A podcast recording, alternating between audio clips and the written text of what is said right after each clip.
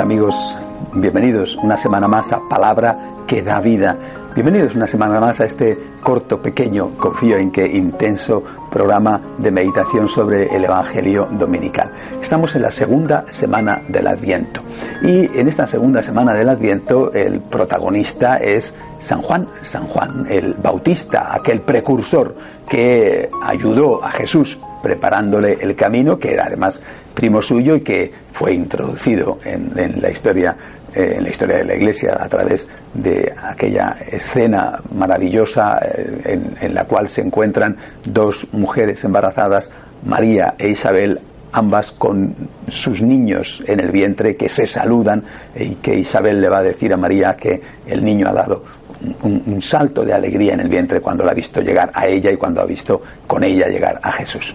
Es San Juan un, gran personaje realmente, este, este precursor humilde que sabe ponerse en un lugar secundario sin que le importe para nada que sea otro el que se lleve el resultado de su trabajo, porque él no trabajaba para sí mismo, sino que trabajaba para Dios. Y creo que por eso, eh, por ser el precursor y por estamos por estar en la época de preparación de la Navidad. Por eso la Iglesia siempre dedica en el Adviento una semana a la figura, al menos una semana, a la figura de, San Juan Bautista.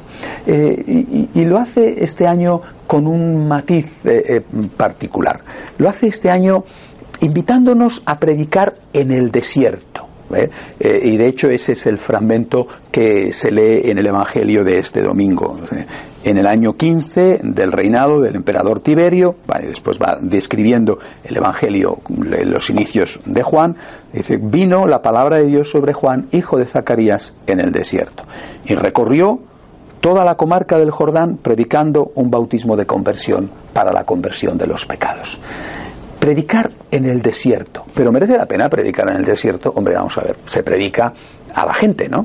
¿Eh? Y en el desierto no hay nadie, bueno, como no haya eh, algún animal, ¿no? pero en el desierto no vive la gente. La gente vive en las ciudades, la gente vive en los lugares agradables, en los lugares donde es cómodo vivir. Bueno, en el desierto hay unas tribus, los beduinos, en fin. Eh, ¿Qué significa lo de predicar en el desierto? Creo que tiene un sentido, por supuesto real, Juan también lo hizo allí, pero tiene un sentido sobre todo simbólico.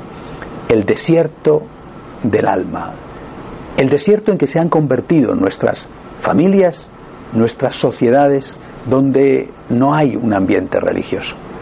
El desierto provocado por el secularismo, el desierto de Dios, la ausencia de Dios. Y predicar en el desierto es muy difícil, es muy desalentador, ¿eh? porque porque es como pretender sacar frutos precisamente de ese lugar, el desierto, donde no hay posibilidades humanas de que salgan esos frutos.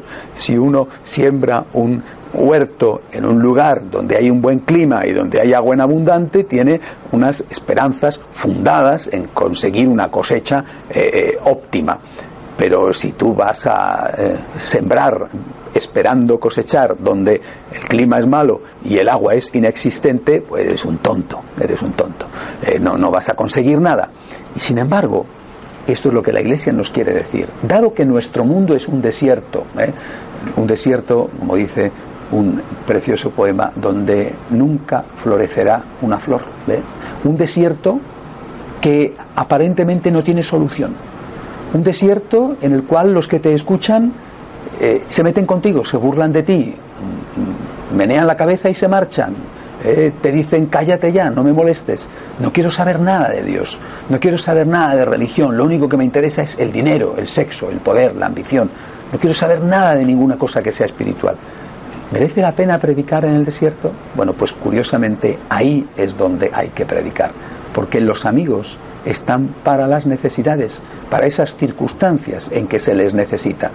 Vivimos en un desierto de Dios. Tenemos que hacer como Juan, por Jesús, predicar no solo en el desierto, sino sobre todo en el desierto.